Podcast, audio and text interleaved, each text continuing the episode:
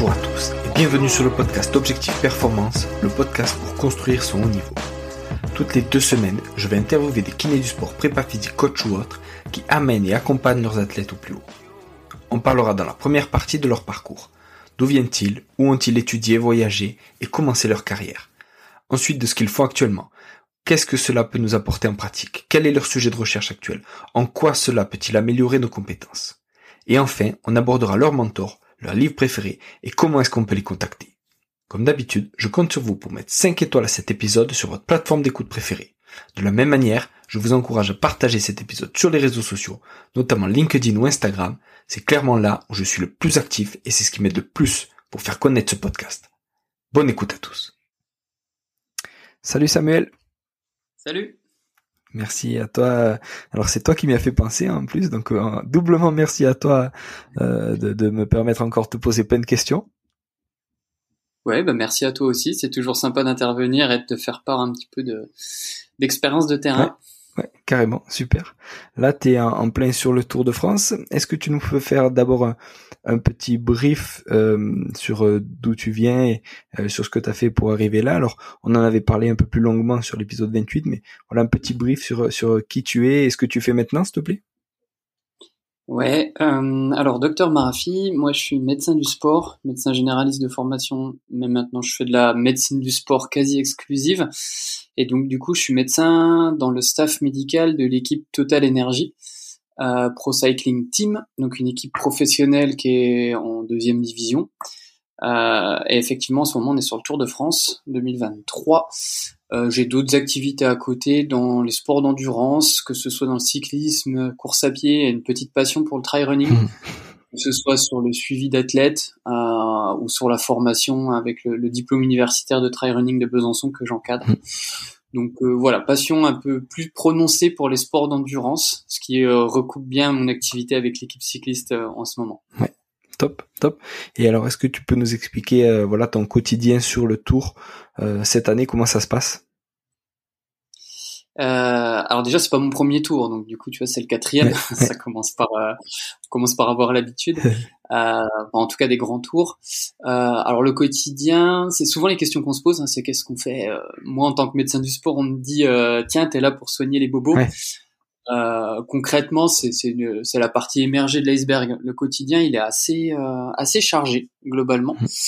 Et le quotidien, il dépend aussi beaucoup de la logistique, euh, tu sais, des transferts, des hôtels, des étapes, tout. Parce qu'en fait, il est un peu timé grâce à ça, surtout l'après-midi. Après, pour euh, pour te décrire la journée, déjà, ce qu'il faut savoir, c'est que sur un Tour de France, on a un peu l'effectif euh, maximal. Moi, je vais parler pour ce qui est du médical. Hein.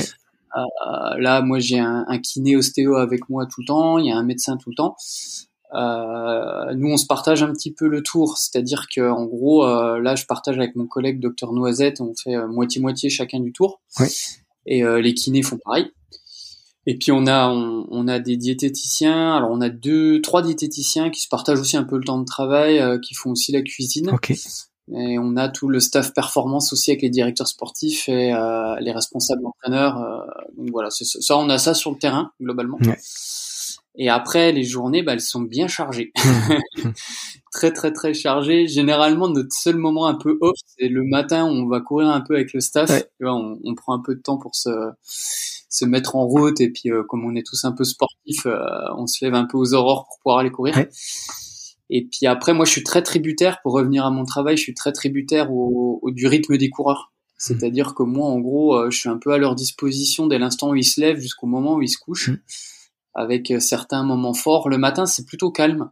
Généralement, on a des soins, euh, tu sais, quand il y a des pansements à refaire, mmh. des trucs comme ça, mais euh, le matin, on laisse quand même les coureurs tranquilles, se lever, petit déjeuner, prendre le temps de démarrer la journée en douceur. Et après, les particularités du Tour de France, c'est qu'on a des, des, transferts qui sont parfois assez longs. Okay et euh, mais des étapes qui sont souvent décalées. Les étapes, en fait, elles sont calculées pour faire de l'audiovisuel. Donc euh, les arrivées d'étapes se situent aux alentours de 17h, 18h. Donc ça fait des étapes qui démarrent généralement à 13h. Ouais, et sur d'autres courses, ça démarre plus tôt. Donc du coup, ça fait que là, par exemple, tu vois, il est euh, à ma montre, il est 10h15 bientôt, et en fait, on part de l'hôtel qu'à 11h. Donc si tu veux, ça laisse quasiment toute la matinée euh, pour refaire des petits soins. Souvent, les coureurs, ils aiment bien aller refaire des petits checks ostéo, kiné avec euh, les physios le matin. parce qu'ils ont le temps, ils prennent le temps de bien petit déjeuner, et ensuite on va se transférer tous, le staff, on va tous se transférer vers la ligne de départ. Donc là aujourd'hui c'est une grosse étape, c'est la première étape alpine, euh, on arrive au Grand Colombier, jour de fête nationale. Ouais, énorme. Euh, donc voilà, on va au départ, puis après pour te décrire. Ouais. Ouais, je dis que c'est- énorme. Pardon, pardon, je crois que tu m'avais dit Non, quelque chose. Non, pour te décrire un peu la journée, on est, on, on est dans le bus. Moi, je suis dans le bus. Je voyage toujours dans le bus avec les coureurs. Je suis le seul membre du staff avec parfois un directeur sportif et un entraîneur, mais globalement, je suis tout seul avec les coureurs dans le bus et le chauffeur, bien évidemment. Hmm. Et donc là, je refais le point avec eux euh, par rapport à la préparation de la journée. Euh, S'il fait chaud, euh, est-ce qu'on va préparer quel type de boisson, comment on gère les boissons de départ, les boissons d'attente, par exemple, en fonction de l'étape du jour, de leur degré d'hydratation que je mesure quotidiennement, euh, de leur poids, de leurs problématiques individuelles en fait. Euh, et du coup, on va déjà gérer ce premier aspect-là. Euh, Il y a l'aspect aussi échauffement en fonction des étapes. Alors ça, ça dépend aussi un peu du briefing des directeurs sportifs et de la stratégie de course. Mm. Euh, si on a besoin de prendre ou pas l'échappée, si l'étape démarre euh, de manière assez rude ou si c'est une étape plutôt plate, euh, les échauffements vont être comme un peu différents. Mm. On y reviendra peut-être tout à l'heure. Donc ça, je- je- j'en discute avec les athlètes et surtout avec la perf. Et puis ensuite, après, on laisse place un peu à la performance. Donc il y a le briefing dans le bus. Ça, c'est les directeurs sportifs qui s'en occupent. Puis ensuite, les coureurs se préparent. Alors souvent, ils mettent un peu de musique. Tu vois, il y a un petit échauffement un peu psycho. euh, certains font des étirements, de la relaxation. Ça dépend. C'est hyper individuel. Après, l'étape part. Et euh, donc moi, ça dépend des étapes. Des fois, je reste dans le bus jusqu'à l'arrivée. Des fois, euh, je vais donner des bidons. J'aide les assistants. Je vais donner des bidons sur le sur des points ravitaillement. Ouais. Ce que je vais faire aujourd'hui. Et puis moi, en tant que docteur, je dois être présent à l'arrivée Ok. Quand les coureurs arrivent. Donc on va sur chaque ligne d'arrivée. Euh, généralement, c'est s'il y a des contrôles anti- antidopage pour faire tout ce qui est récup sur la ligne d'arrivée Mm. avec les assistants. Euh, donc on s'occupe de ça, puis ensuite après les coureurs ils retournent au bus et puis là on va avoir deux logistiques différentes en fonction du temps de transfert. Soit le temps de transfert est relativement court, les coureurs ils restent dans le bus et puis là on commence à gérer les premiers éléments de récupération. Ok. Soit les transferts ils sont relativement longs et là on a une partie des coureurs qui arrivent en premier qui vont partir avec les voitures pour rentrer plus vite à Mhm. l'hôtel. Et puis ensuite, la fin de journée, bah, elle dépend un peu de ce qui s'est passé sur l'étape, s'il y a des blessés et pas des blessés. Donc euh, j'aurai plus ou moins de travail, tu Mm, vois, euh, en fonction de ça, s'il y a besoin de faire des soins, des pansements, des choses comme ça, ou si des fois il faut aller plus loin, des fois on a besoin de faire des imageries, Mm. On a besoin, euh, parfois dans des cas assez graves, comme ça nous est arrivé là, il y a trois jours, bah, on a un coureur qui, est, qui abandonne sur chute, Mm. on doit aller à l'hôpital, euh, gérer un petit peu les problématiques médicales, donc euh, voilà, on peut être bien occupé. Mm. Euh, généralement, on touche du bois pour pas que ça arrive.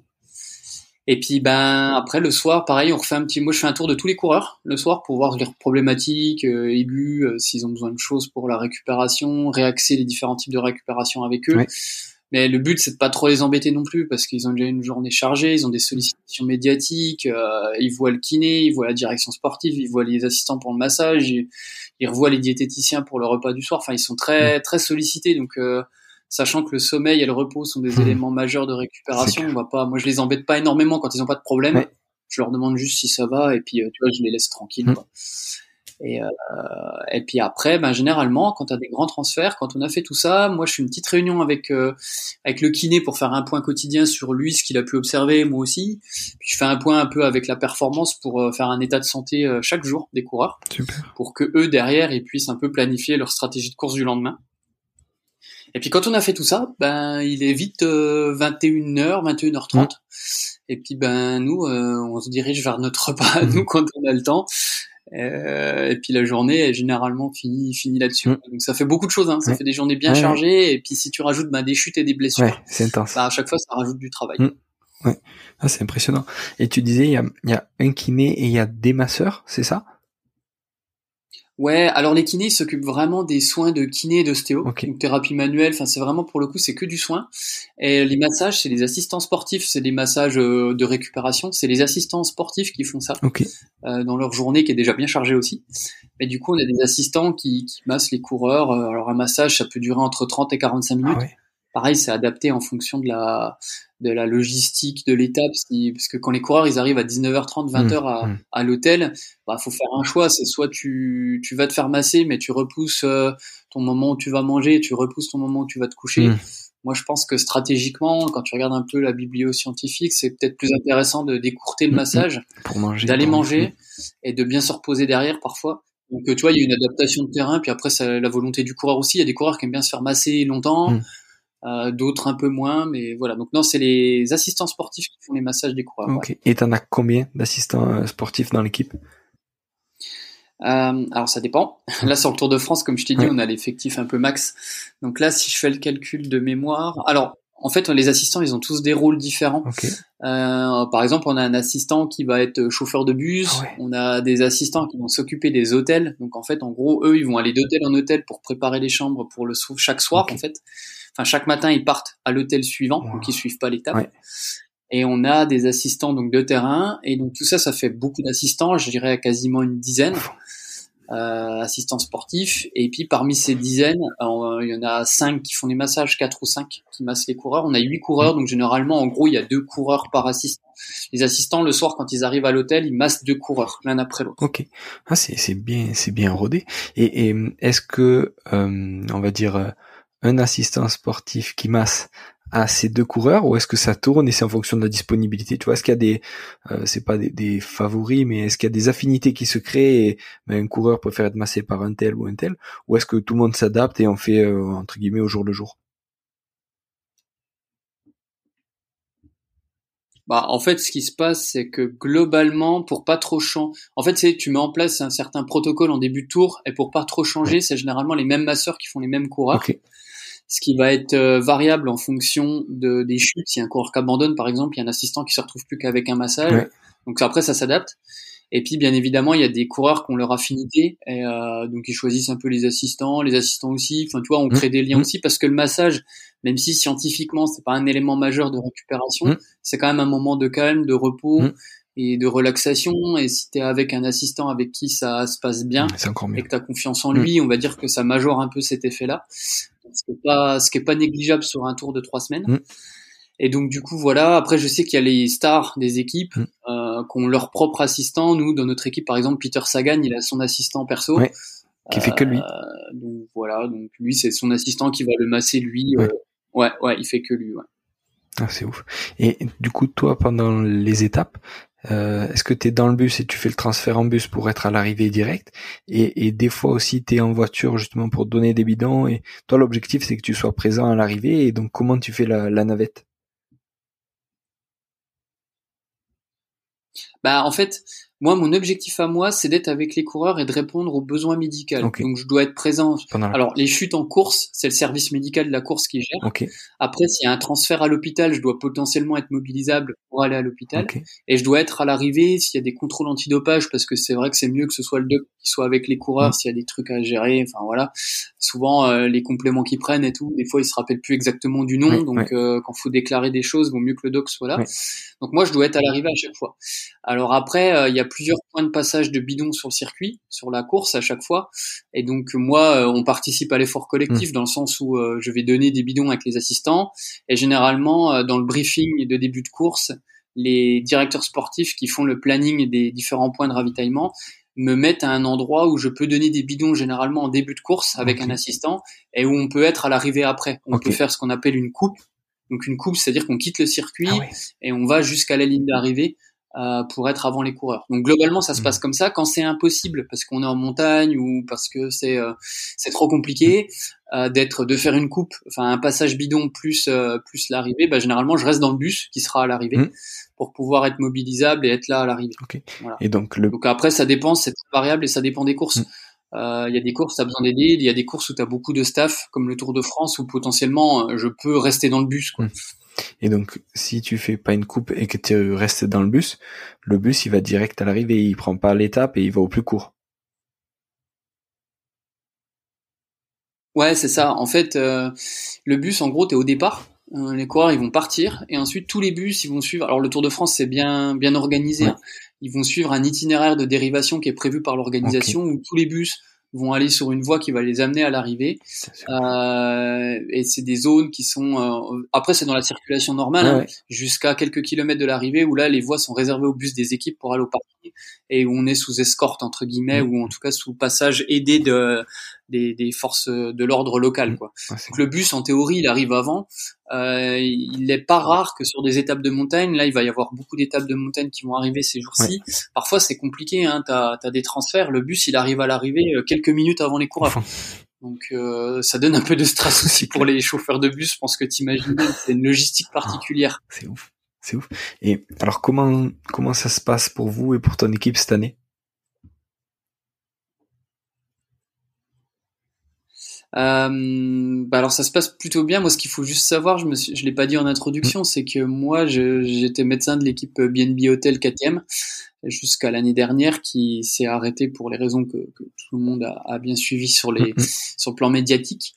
Et euh, j'intègre, j'ai intégré très rapidement le staff de, de l'équipe Total Energy Pro Cycling Team, euh, et donc du coup, euh, moi tu vois là, je, je, suis un peu en mode euh, découverte hmm. plus plus, même si j'ai déjà fait quelques courses avec eux. C'est une année un peu d'introduction dans un staff médical qui est un peu plus fourni. On est 4-2. Ouais, Et donc comment ça se passe? Nous, ça se passe bien au niveau médical. Au niveau de la perf, ce qui est assez intéressant, c'est que là, on fait un Tour de France qui est quand même relativement bien. Il faut savoir qu'on fait partie, on doit être la plus petite équipe hmm. en termes sportifs, budgétaires et, et de performance entre guillemets. Et ouais, on a fait quand même des belles étapes. Là, on a eu des échappées en début de tour en Espagne. On a fait euh, deux fois combatif avec Anthony Turgis mmh. et Danielos. Mmh. Puis bon, bah pour ceux qui regardent le tour, euh, on a fait une superbe étape au Puy de Dôme avec Pierre Latour qui fait deuxième, qui a fait une superbe montée. Et puis on a, bah, pas plus tard que hier là, euh, Mathieu Burgodo qui a fait un, un petit spectacle là et qui termine deuxième aussi. Euh, c'est vrai que deux fois deuxième, c'est un peu frustrant, mais quand on voit le niveau qu'il y a sur le France, franchement, euh, là, Mathieu, il était avec un groupe avec Thibaut Pinot, euh, avec Van Der Poel et tout, et il les a lâchés, il est terminé deuxième. Enfin, franchement, on fait collectivement, on fait un beau tour. Mm. La grosse problématique, c'est qu'on a perdu notre leader en montagne, mm. Steph Kras. Mm. Euh, la semaine dernière, il est tombé. Justement, je suis allé à l'hôpital avec lui et tout, et il n'a pas pu franchir la ligne d'arrivée. Donc, un abandon qui attriste un peu l'équipe, puisqu'il était 13e au classement général. Euh, donc ce qui présageait quand même une bonne fin de tour, mais ben voilà, du coup on perd notre leader montagne. Donc on va dire que là sur le plan de la perf, on est plus sur euh, du ponctuel, euh, mm. mais ça se passe relativement bien. On montre le maillot, mais pas de manière. Euh, les, les, directeurs sportifs appellent ça les, les échappées publicitaires. En fait, le but c'est pas d'aller dans les échappées pour montrer le maillot. Le but c'est quand même de faire quelque chose mm. au niveau sportif. Mm. Et le Tour de France, franchement, c'est les gens, je pense, ne se rendent pas forcément compte, mais il y a plein de compétitions tout au long de l'année. Le Tour de France, c'est un peu l'excellence de la compétition cycliste, mais surtout c'est des compétitions où il y a un niveau qui est relativement impressionnant. Et, euh, et c'est tous des champions en fait. Et sortir du lot dans ce cadre-là, c'est très compliqué.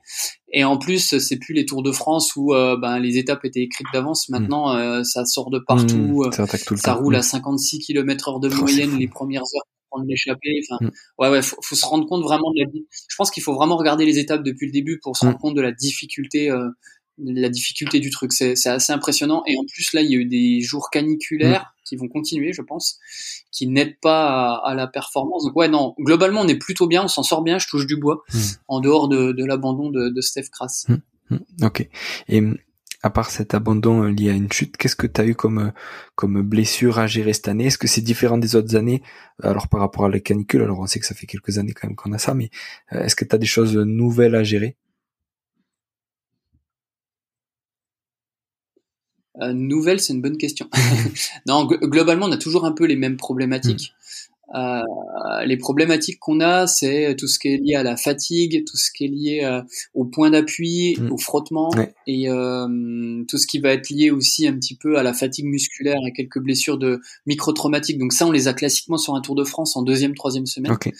Donc après, c'est quoi? C'est le, le périnée, les hmm. pieds, et puis euh, les pathologies principalement du genou, du dos et des cervicales en, en micro-traumatique. Mm. Donc ça, c'est des choses qu'on a classiquement. Donc, euh, comme tu m'as demandé quelles étaient les mm. nouvelles pathologies entre guillemets, on va dire qu'on a ça déjà. Mm. Et les nouvelles pathologies, ce que je constate peut-être cette année effectivement un peu plus, c'est que cette année, comme il fait quand même, alors la canicule, ouais, on a connu, mais avant-hier, on est arrivé, il faisait 38 vraiment. On était à 1000 mètres d'altitude, il faisait 31 encore. Donc on a vraiment des conditions chaudes qui perdurent. Donc cette année, ce que je vois, c'est pas forcément des pathologies liées à la chaleur, les déshydratations, mm. tout ça, on arrive un peu à le gérer. On réhydrate après derrière, enfin ça fait partie de la récupération, on mm. en parlera peut-être. Mais par contre, les gars, ils s'arrosent, s'arrosent énormément. Et en fait, du coup, tu as des pathologies de frottement qui sont exacerbées. Typiquement, au niveau du périnée, les mecs, en fait, ils sont trempés par la sueur et par le fait qu'ils s'arrosent. Et euh, j'ai beaucoup plus cette année de pathologie, de frottement, d'irritation, voire même un petit peu d'abcès, de folliculite au niveau du périnée. Et au niveau des pieds aussi. Les pieds dans les chaussures, ça chauffe, ça frotte. Euh, donc voilà, on a ça, un petit peu plus que les autres années, effectivement. Mais sinon, le reste, c'est à peu près similaire par rapport aux autres années pour l'instant. On verra, je te redirai ça en fin de deuxième semaine, en troisième semaine. Avec plaisir. Et sur la récup, justement, alors on a parlé de, de sommeil, on a parlé d'hydratation. Qu'est-ce que vous mettez en place pour qu'ils récupèrent au mieux? Beaucoup de choses. Hmm. en fait, ce qu'il faut juste se dire, c'est que en fait, on essaie de faire, typiquement, c'est de l'evidence-based practice. C'est, on dit ça hein, un peu en, médecine ou en sciences du sport. Mais en gros, c'est mettre ce qu'on a dans la science, on essaie de l'exacerber à 100%, mais de l'adapter à l'individu et surtout aux conditions de terrain. Et je pense que les, les gens, faut qu'ils comprennent ça parce que oui, effectivement, scientifiquement, on peut se dire que, je sais pas, moi, l'immersion en eau froide, machin, il y a plein de mmh. trucs qui sont mmh. intéressants. Sauf que là, je viens de t'expliquer que les athlètes, ils ont des sollicitations médiatiques. Parfois, ils vont à un contrôle antidopage où ils ressortent, il est 19 h T'arrives dans les hôtels, il est 21 h euh, donc en gros, il faut connaître l'individu, connaître la science et les moyens qu'on a pour l'appliquer, et puis l'adapter au terrain. Donc après tout ça mis bout à bout, nous après on, on va majorer les, les, éléments notables, c'est déjà nutrition, hydratation, euh, les trucs assez classiques, hein, où euh, ils ont des boissons à l'arrivée, ils ont des boissons et collations dans le bus.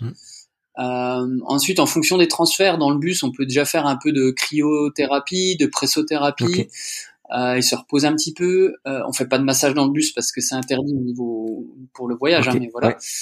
Et à l'hôtel, on a donc les massages de récupération, même si scientifiquement c'est pas, comme je t'ai expliqué, mmh. hein, c'est pas non plus le truc le plus important. Ouais. Il continue la compression, enfin un peu d'électrothérapie euh, en capillarisation là, avec les appareils que tout le monde connaît. et puis euh, on refait de la, de la cryothérapie parfois. Ça dépend. Franchement, ça dépend des étapes et de la logistique. Mmh. Euh, nutrition, le repas du soir, donc du coup on discute beaucoup avec les diététiciens et tout pour adapter en fonction des dépenses caloriques qu'on estime euh, avec le avec nos entraîneurs mmh. Et avec les poids, les variations de masse grasse, tout ça. Enfin, on va adapter, on va individualiser en fonction aussi des symptômes et, des profils individuels de chaque coureur qu'on a défini depuis le début de saison. On va adapter un petit peu nos repas du soir à tout ça et aux conditions du lendemain. Et donc ça, c'est un élément notable de la récupération. Mmh. Euh, et puis ensuite le sommeil. Et moi j'insiste vraiment sur le sommeil parce que quand tu quand tu poules un peu toutes les techniques de récupération, euh, les deux plus importantes, c'est nutrition, hydratation et sommeil en fait. Hmm. Après, ouais, l'immersion en eau froide, oui, euh, le compression, le massage, tout ça. Mais on va dire que moi, je préfère qu'un athlète dorme 30 minutes de plus et c'est pas grave euh, si on a renié sur 15 minutes de son massage, quoi. Ouais. C'est ce que je te disais tout à l'heure. Donc en fait, on va tout faire pour le sommeil et là, pour euh, optimiser le sommeil, c'est la literie, c'est les conditions dans la chambre, hmm. les conditions d'endormissement, à la relaxation. Et par exemple, dans notre camion nutrition, on a un camion qui nous suit pour la nutrition, euh, où euh, ils ont un espace lounge pour euh, manger un peu de manière séparée du public dans les hôtels. Et puis nos cuisiniers, ils ont leur espace cuisine dans ce camion-là, donc tout est au même endroit, c'est bien pour eux. Mm. Et ben en fait, on a une petite lumière tamisée, on n'a pas de lumière bleue, ah tu vois, pour un peu favoriser l'endormissement. On utilise des aliments qui sont riches en tryptophane, par exemple, euh, augmenter la sécrétion de mélatonine. Enfin, tu vois, on, on, essaie de faire des choses pour mmh. favoriser leur endormissement, que ce soit au niveau nutritionnel, mais aussi tous les à côté. Moi, par exemple, j'ai demandé à ce que les interviews de presse soient faites avant manger. Euh, idéalement, qu'ils voient le kiné avant manger. Comme ça, après manger, en fait, ils sont au calme dans leur chambre. Ça fait une routine. Euh, je mange et je vais me coucher, quoi. Ouais, c'est ça. Puis tu vois, les chambres aussi, il y a des trucs euh, qui sont un peu bêtes, mais euh, la température dans la chambre. Et avec les canicules et tout, des fois, t'es dans des hôtels, mm. en fait, euh, ben les coureurs, l'assistant qui fait l'hôtel tous les jours, mm. on va choisir la chambre qui est pas forcément orientée du côté du soleil où il fera pas chaud. La chambre qui est pas forcément à côté de la cage d'escalier parce qu'en fait à chaque fois il y en a qui vont monter descendre et ça fera du bruit avec la porte qui claque. Pour les coureurs on va leur choisir aussi des chambres pas forcément sur l'autoroute qui passe à côté, mais de l'autre côté. Enfin, tu vois, tout est un peu calculé, optimisé. C'est mettre la climatisation pour que la chambre soit à 19, 19, 20. Euh, c'est adapter la literie si jamais c'est pas top top. Enfin voilà, tu vois, il y a plein de trucs à faire en amont. Les coureurs ne s'en rendent pas forcément compte parce que du coup, quand tu arrives dans la chambre, tu t'endors mais c'est ultra ultra important. Mmh, mmh, c'est clair. Et on, a parlé aussi donc de lumière bleue tout ça. Et est-ce que tu as des conseils euh, par rapport au smartphone? Est-ce que euh, je sais pas, vous leur conseillez de l'éteindre à une heure précise pour éviter tout ce qui est lumière bleue tout ça, ou, tu les laisses gérer? Bah après, tu sais, c'est c'est pas des enfants non plus, mmh, euh, donc on peut pas, on n'est pas là sur leur dos à contrôler tout ce qu'ils font. Maintenant, on est dans une génération de euh, là, en 2023, enfin, tout le monde est ultra connecté. Mm. En plus, ils sont sollicités au niveau médiatique, même euh, directement par des journalistes sur leur téléphone. déjà, le, conseil simple que je leur donne, c'est de mettre, d'activer les modes anti-lumière bleue, là, les modes night shift que tu peux avoir sur les certains smartphones. Euh, effectivement, on leur dit s'ils peuvent ne pas mettre la télé.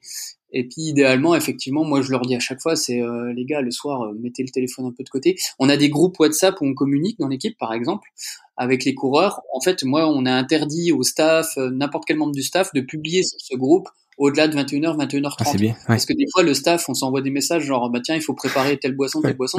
Mais en fait, le coureur, il a une notification qui le réveille. Donc euh, du coup, c'est déjà pas communiquer sur les groupes, c'est de pas aller voir les coureurs aussi. Moi, je sais qu'au niveau médical, par exemple, sauf si le coureur il me demande de passer dans sa chambre à 22 heures parce que je sais pas moi son pansement s'est défait.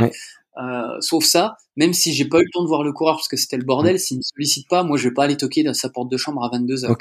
Et le kiné aussi. Donc en fait, tu vois, on fait tout pour qu'ils soient dans un environnement calme. Après, je suis pas dans leur chambre à leur retirer le téléphone non plus, tu vois, c'est pas des gamins.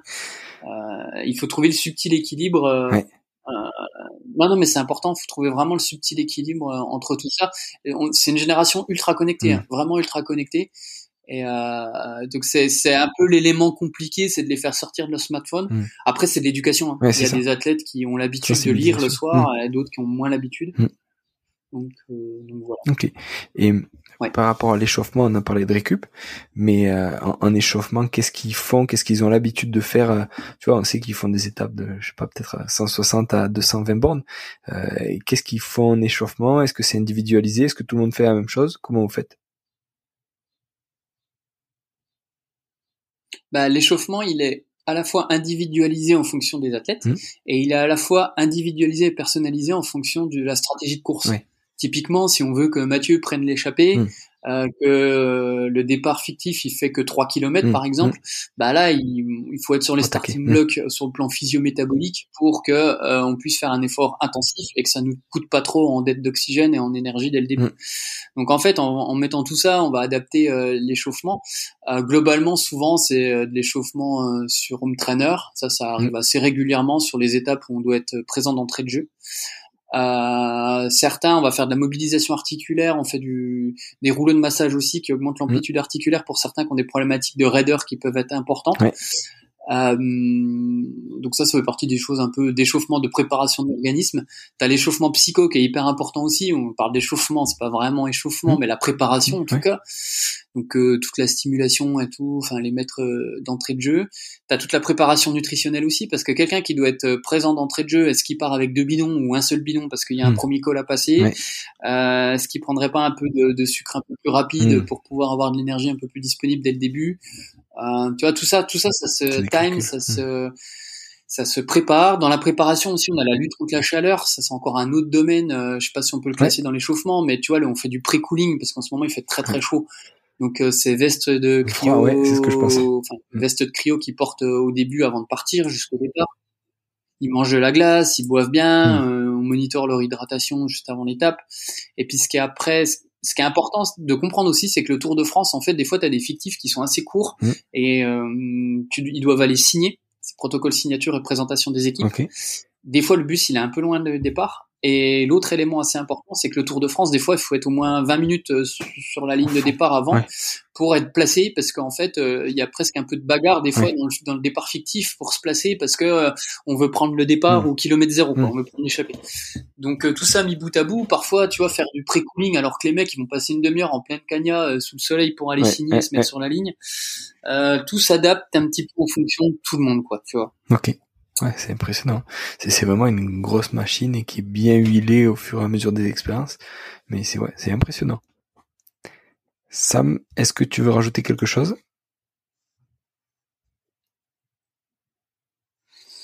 Euh, bah écoute, on, pourrait parler des heures, hein.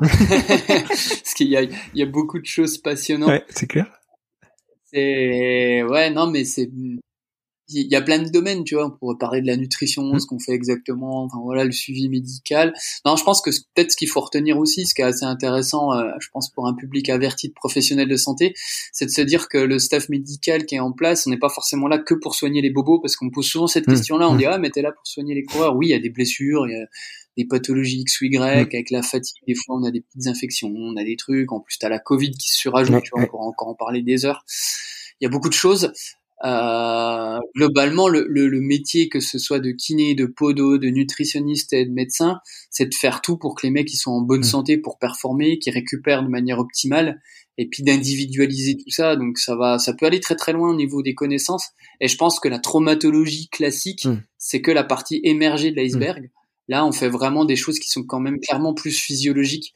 Et c'est passionnant, ça prend du temps. Et finalement, euh, quand les gens me disent ouais, euh, t'as soigné des bobos, je leur dis ouais, mais en fait, le Tour de France pour un staff médical, c'est très fatigant.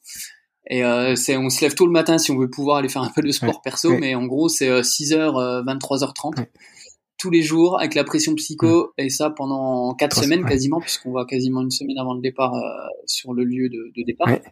Donc du coup ça fait euh, ça fait que c'est fatigant pour un staff médical clairement, mais on a la chance d'avoir euh, d'être bien entouré mm. et, et d'être d'être plusieurs à se soutenir donc ça, globalement c'est cool. Et puis voilà après le Tour de France c'est un peu c'est la golden race quoi. C'est tout est bien optimisé. Mm. Moi, si j'ai des pathologies, il y a un camion radiologie par exemple sur le Tour de France. on peut faire des échographies, on a des radiologues, des chirurgiens qui nous suivent tout le temps. Donc c'est vrai que le travail est entre guillemets facilité. C'est en France, donc ça nous permet mm. aussi d'avoir accès à des hôpitaux francophones, donc euh, c'est facile. Euh, la Vuelta, par exemple, c'est un peu différent. Le Giro aussi. Donc euh, voilà, le Tour de France, c'est un peu le, le summum du truc. Mais euh, ce qu'il faut se dire, c'est trois trucs. Donc, euh, c'est très fatigant, c'est très prenant, mais c'est passionnant. Mm. Et surtout, en fait, on fait beaucoup de choses, mais ça s'adapte à la logistique mm. et, à, la, à, la, pratique de terrain. Mm. Et ça, vraiment, je pense que c'est une des qualités d'un staff médical, c'est de savoir s'adapter au terrain et, euh, et de privilégier. Franchement, les, les gars, faut qu'ils se reposent. S'il y a un, vraiment, un mot qu'il faut retenir, c'est qu'ils ont trois semaines à tenir sur un vélo. il faut vraiment qu'ils se reposent. C'est ouf. Voilà. C'est top. C'est top. Ça, merci beaucoup. Bah merci à toi, c'est sympa de, de, faire le zoom sur des choses dont on parle un peu moins. grave, grave, Avec plaisir et écoute, euh, euh, bonne étape à ton équipe et bonne euh, bonne fin de Tour de France alors. Eh ben écoute, merci bien et ben écoute à bientôt. Yes, à très bientôt. Salut Sam. Voilà, merci d'être allé au bout de cet épisode. J'espère que vous êtes régalé autant que moi. Si vous voulez m'aider, le mieux est de partager cet épisode au plus grand nombre. Parlez-en autour de vous Débriefez-le avec vos collègues en live ou sur les réseaux. Qu'en avez-vous retenu? En quoi cet épisode peut vous aider à construire votre haut niveau? N'hésitez pas non plus à me faire un retour ou à me proposer des personnes à interviewer. Je répondrai avec plaisir. À très bientôt pour un nouvel épisode.